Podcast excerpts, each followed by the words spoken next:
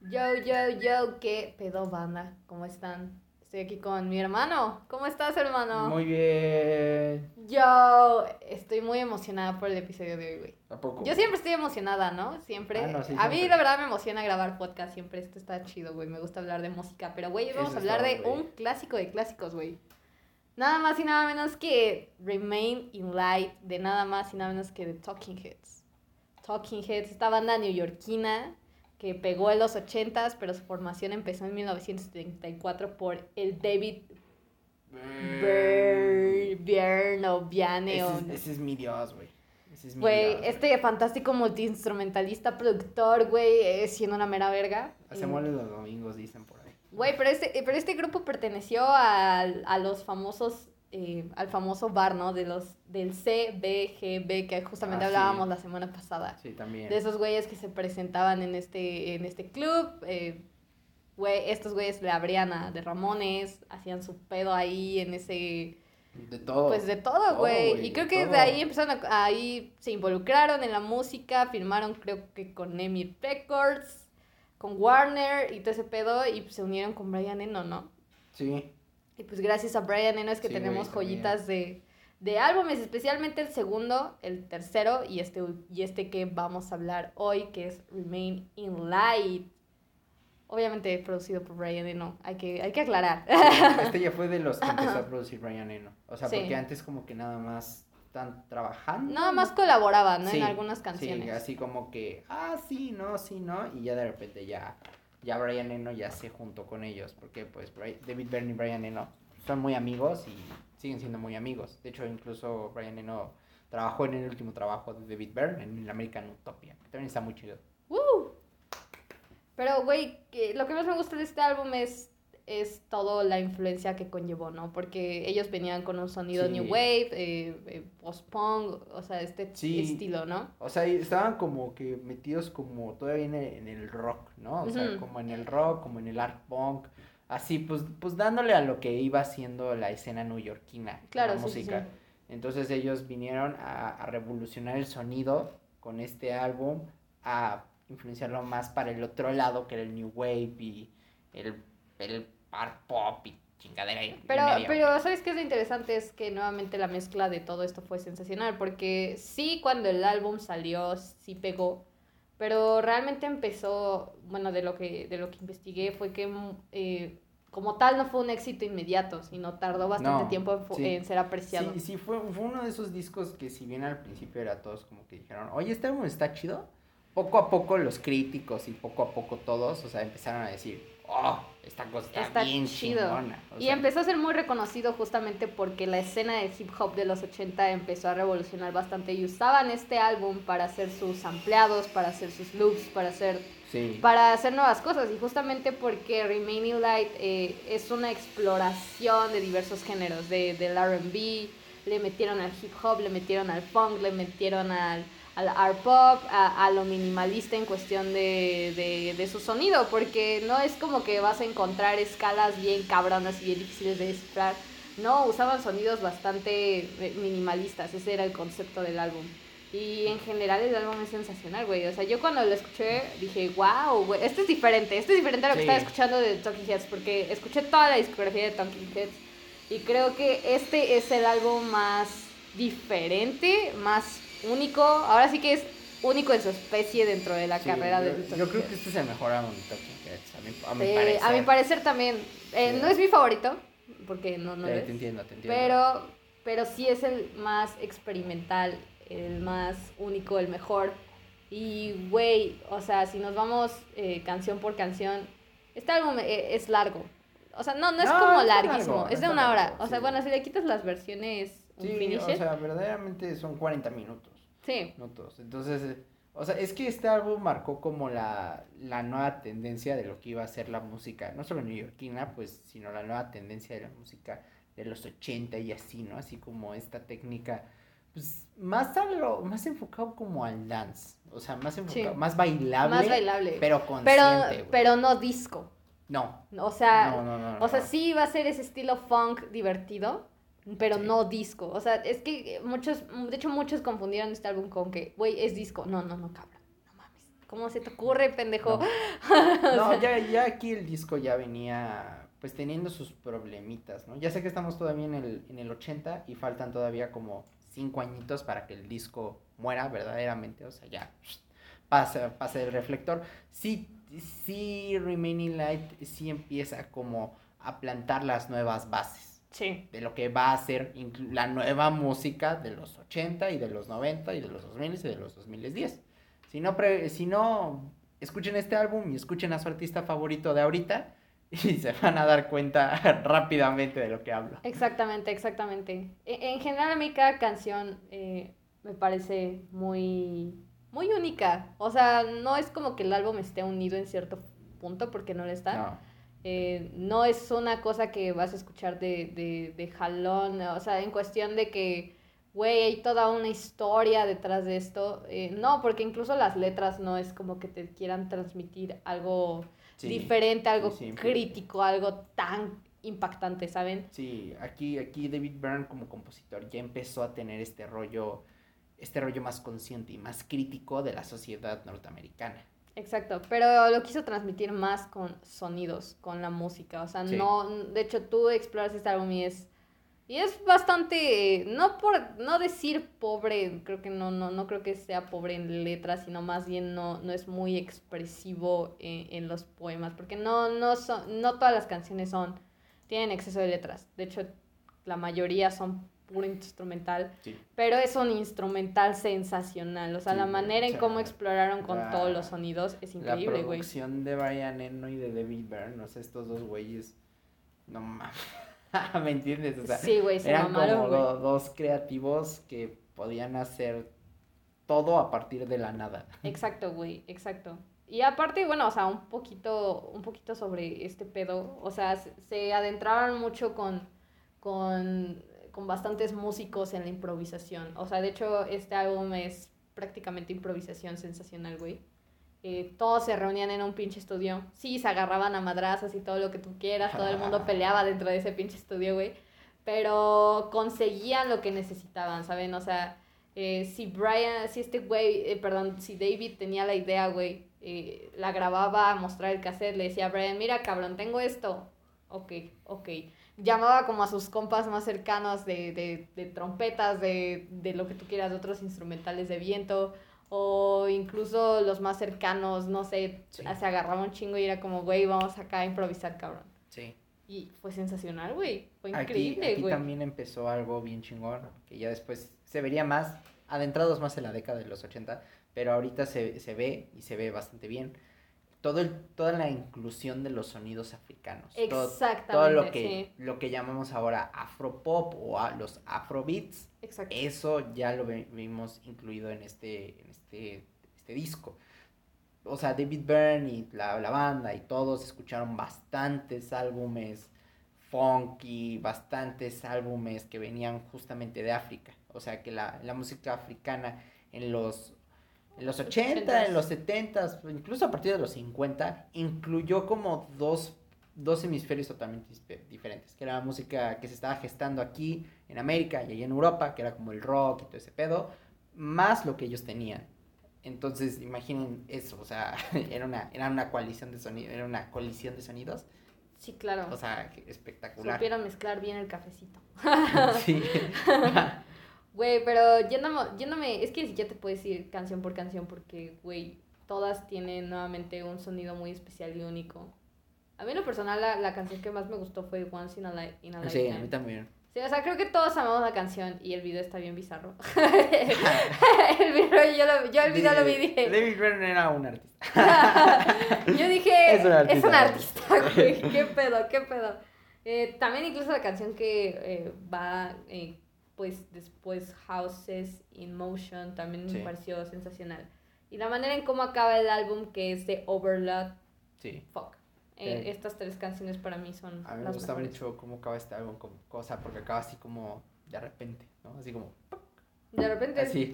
Me, gusta mucho ese pedo. Y, y, es que eso es algo interesante de este álbum, porque sí rompe esa esa barrera esquemática que muchas de las veces tienen los críticos, ¿no? El álbum tiene que contar una historia. El álbum tiene que ser esto. El álbum tiene que estar unido. El álbum tiene esto, esto y esto y esto. Y O sea, como que perdió, o sea, como que también quiso ponerse en contra de la crítica porque, porque sí se tiene esa perspectiva de cómo tiene que ser un álbum perfecto, un álbum idóneo, ¿no? Sí. Y lo hemos visto con los dieces que, que ha marcado Pitchfork, que ha marcado eh, incluso Metacritic, o sea, ¿sabes? O sea, en donde tiene que ser una historia bien relatada, una historia bien contada, con letras sensacionales, con composiciones completamente experimentales, eh, cabronas. Y aquí sí vemos una composición muy, muy cabrona. Sí. Pero estos güeyes al final del día dijeron, cabrón, o sea, no es necesario que, que tener las letras más difíciles, más metafóricas, hablando de cómo a lo mejor me cogí a, mm, no sé, a Ana Frank, ¿no? Sí.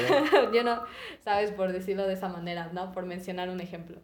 Pero, güey, es que este álbum es sensacional. Me encanta que haya roto esa barrera. Y me encanta cómo Brian Eno eh, experimenta a través del sonido, porque cuando tú escuchas sus trabajos ambientales, sí escuchas algo completamente diferente. Sí, no, o sea, incluso si escuchas lo que trabajó justamente antes de este álbum que Sí. fue que fue la Con trilogía, David de- Bowie y de, todo la esto. trilogía de Berlín con David Bowie, Uy. pues es totalmente distinto. Sí, claro. O sea, estaban muy metidos en el soft rock, estaban muy metidos incluso en el pop rock un poquito. un poquito, y, ¿no? to- y en, el, en el funk y en el ambiente, y ya de repente llega aquí y es completamente diferente. Sí, O sea, claro, con una imagen de, de los Distinto, sonidos sí. africanos. Eso es lo que más me encanta. Entonces, o sea, es que, es que lo, lo que sí lo veo, o sea, lo que tú dices de que había que ir en contra de los críticos, o sea, aquí era como que estaba muy de moda los críticos de música, o al menos entre la escena neoyorquina, ¿no? Sí. Como entre los mamoncitos. Exacto.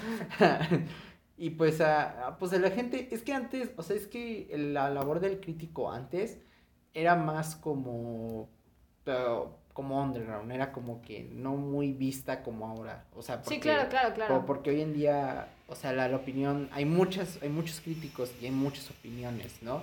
Que muchas de ellas concuerdan, hay otras que no, pero antes la, la opinión del crítico era como que muy homologada, o sea, to- todos eran como sí o no, parece que hasta se hablaban por teléfono, los cabrones. Sí, porque, exacto, y de hecho tú lo ves cuando investigas este tipo de cosas, es- este tipo de álbumes que son como históricos, ¿no? O sea, Sí. se ve luego, aparte todos casualmente la misma pinche calificación, Sí, hijos de su puta, o sea, todo. todos se marcaron, ¿eh? Sí, sí, o sea, todos eran de que, no mames, sí, güey, 10, ¿verdad, güey? 10, todos 10, güey. Ah, o no, sea, pues parecía que tenía que ser una decisión unánime, ¿no? Sí, o sea, sí. sí, güey, te entiendo Y- y, completamente. yo creo que también, también es lo chido, ¿no? O sea, viéndolo desde ese punto de vista, Claro. o sea, también es lo chido, ¿no? O sea, hay muchos, muchos más matices de opiniones y de ideas, Sí. ¿no? O sea, antes era, porque antes, pues, o sea, hoy hay, ponle tú, o sea, por decir un número, 50 críticos, antes había 10, ¿no? Exacto. Entonces, 10, pues todos podían estar mucho más de acuerdo, Sí, pero hoy güey. 50, pues está cabrón que todos estén de Sí, acuerdo. que todos estén de acuerdo. Eh, además de que, güey, insisto, este álbum abrió muchas puertas. De hecho, incluso ahora que, que, que escuché mucho hip hop noventero, me recordó mucho esa vibra Sí. que traía Tupac, que traía Nas, no tanto, no, no. eh, bueno, de estos, eh, más como el, el hip hop del lado este que le metía muchísimo más al funk, que a- diferencia de Nueva York, ¿no? Veo muchísima la influencia de este álbum. Sí, o sea, ver- cabrón. verdaderamente este álbum influyó mucho. Es que todo este pedo, o sea, ya después Paul Simon y bastantes güeyes influenciarían mucho el hip hop y el rap. ¿Por qué? Por su conciencia, por la, bueno, por la conciencia que toman en las líricas, la crítica que toman en las líricas, Exacto. la influencia incluso literaria que toman para escribir la música y, la, y escribir las letras. O Sí, sea, claro, es- ya es, ya aquí empieza a ser la música cada vez o un poquito más intelectual, por decirlo así. Sí. O sea, no, no es que no fuera intelectual la música, o sea, siempre ha sido intelectual. Sí. Pero, Pero, como aquí- que hay de intelectual a intelectual. Sí, o sea, hay pero un, sí. un nivel arriba. Sí, o sea, siento que aquí ya empezó a ser más como al público en general. Exacto. O sea, todo el, o sea, porque todos hemos escuchado Once in a Lifetime, por ejemplo. Sí, O sea, entonces es como esa, esa canción que todos decimos, oh, Once in a Lifetime. Y tú te la pones a escuchar y la pones a leer y dices, oh, es once in a o sea, lifetime. este güey está criticando. O sea, y, está, y es duro el cabrón. O sea, todas estas pinches canciones. Es duro, pero sabe hacia dónde ir y cómo manejarse. Por eso cuando, cua- cuando, cuando digo que este álbum no es como que va directamente a contar una historia muy crítica, es porque lo hace de una manera tan sutil Sí. que a primera instancia tú no te das cuenta. O sea, No. tú lo escuchas por primera vez y dices, oye, esto es mucho esto, mucho esto, mucho aquello. Eh, en general lo que puedes percibir al principio es mucho instrumental y la poca letra que tiene te das cuenta como de, güey, este, cab- este cabrón, hijo de puta, güey. Sí. O, O sea, sea- está, está mamando en contra de todos, güey. Exacto. Y, pues en contra también de una industria que cada vez estaba siendo más explotada. Más, cabroncitos, más, cabroncitos los hijos de la chingada, sí, ¿no? Sí, sí, claro. Ya, ya ahorita tenemos una industria que es desproporcionada, ¿no? o sea. Sí, actualmente. La, industria ya se comió al artista, cabrón. Sí, la, yo creo que. Creo que esa es la principal por la cual. Yo creo que esa es la principal razón por la cual creo que la música ha ido decayendo eh, eh, en el aspecto de que cada vez la hacen más simple, o sea, confunden el término minimalista con lo simple. Es que, es que, es que es un todo un pedo, güey, o sea, se pueden hablar horas de eso, o sea, porque es, es, un, o sea, resumiendo, es un pedo porque es como que la, o sea, ahorita tenemos todo el streaming, ¿no? Entonces la, la, las discográficas, pues fueron más inteligentes que los artistas, porque mientras los artistas todavía se peleaban, no, es que, es que mi influencia es más chingona que la tuya, las disqueras les valió pito Las disqueras comenzaron a estudiar eh, qué necesitabas para generar stream, para generar Shazams y, y, colocarte en las listas importantes, seguir vendiendo y colocarte en, lo, en el imperio, güey. Ve, a Drake. Ve a Drake. O sea, ve a Drake, ¿no? O sea, ve a... Esta madre, ve a Billie Eilish.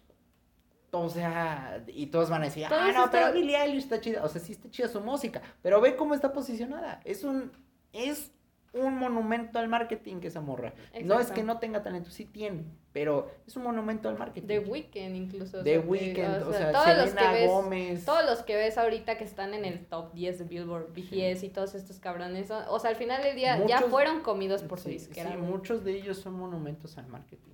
O sea, ya no hay, o sea, yo creo que ya a partir de los 80 empezamos a ver cada vez más al artista que es el, que es el underground, que, que está rascando la tierra, pero está hundido. Entonces va a rascarla para arriba. Y aún así lo sigues encontrando ahora. Sí, o sea, es que los, mejor, los mejores artistas o los que reseñan generalmente los críticos son artistas que están bajo tierra, o sea, son artistas que no salen de ese concepto, que ya, que, o sea, no que no salgan del concepto, sino que no pueden dar a conocer su propio concepto, ¿me entiendes? ¿Por qué? Porque ya, están comidos por el marketing el resto de los artistas, ¿sabes? Eh, empieza a ser como, o sea, por eso es que discrepa tanto que dicen, ah, no, es que no vendió tanto, ¿no? O sea, por eso es que discrepa tanto de que, oh, es que el top 10 de Billboard no es el top 10 de Metacritic, el top 10 de Onion o de Oricon, como se llama ese chart, no es el top 10 de, de, Pitchfork. Pues no, güey, porque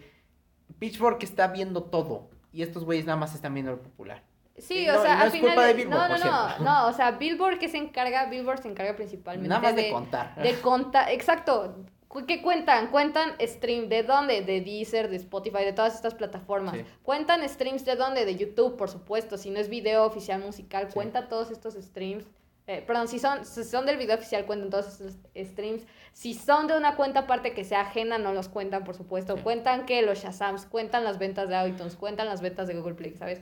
Eh, y entonces todo eso se engloba para que justamente Billboard dé su su, su lista. no, eh, la lista de Billboard no significa que sea buena música. Y no es por denigrar a los artistas que están en el top. Porque no, no, porque hacen su, esfuerzo. No, hacen su esfuerzo, son esclavizados. O sea, por supuesto, muchos, de, ellos, están esclavizados. Pero sí es importante aclarar esta parte en donde lo que está en Billboard no significa que sea lo mejor. Si quieres conocer lo mejor de la música, métete a los críticos. Porque los críticos sí se dedican mucho al arte, a, a rascar estos artistas underground.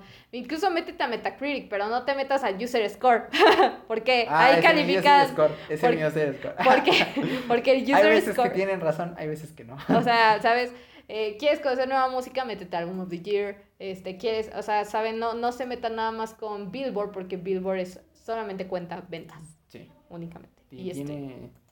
Esto todo, es todo un pedo. O sea, es todo un tabú. aquí, aquí en. Aquí Talking Heads. Sí. En aquí es una de esas primeras bandas que vemos que está rascando.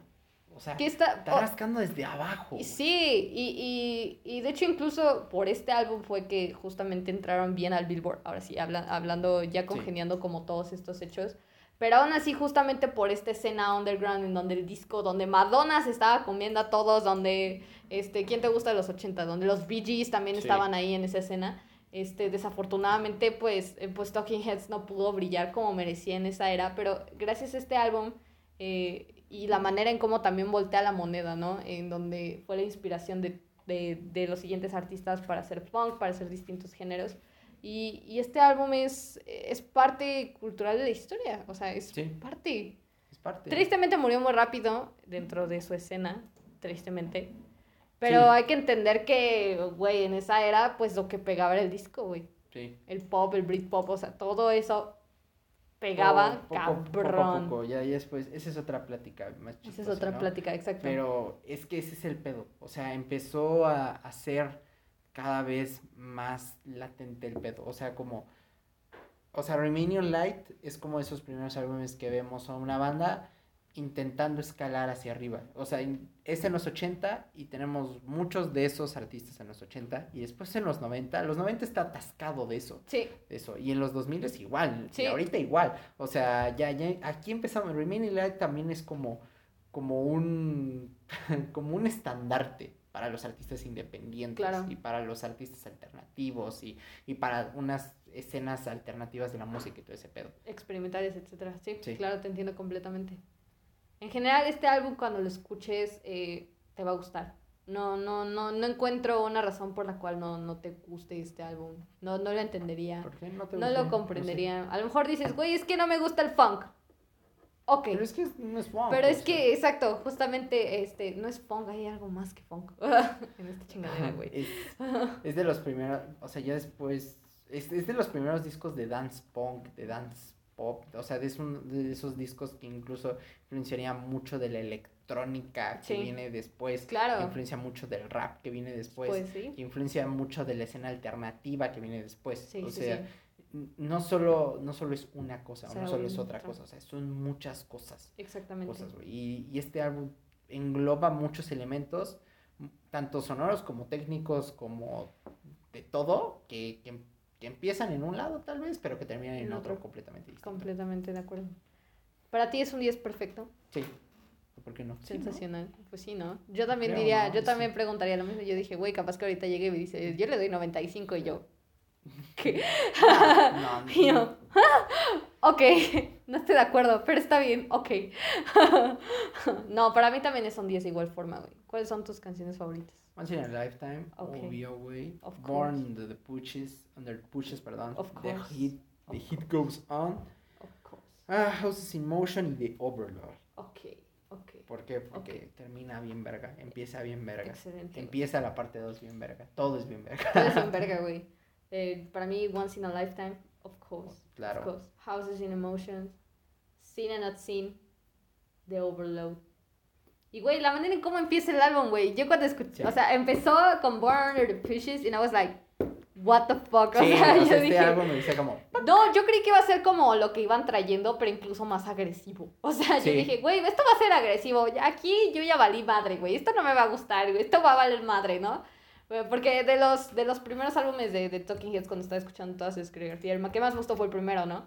Y entonces dije, ok, esto va a ser brusco, esto me va a dar miedo, esto seguramente va a tener metal. Yo dije, esto ya valió madre, güey. "Ah, y de repente se escucha el, primer beat y yo, ok, ok, me quedo. Y me quedé y lo escuché como tres veces y me gustó. Sí, Me es un álbum genial. Genial. Pero Y bueno. además de que es un álbum que, que me gusta mucho porque una vez que lo escuchas ya no, ya no se sale de tu cabeza. Exacto. O sea, Lo escuchas y está ahí, se quedó. Completamente quedó. de acuerdo, güey.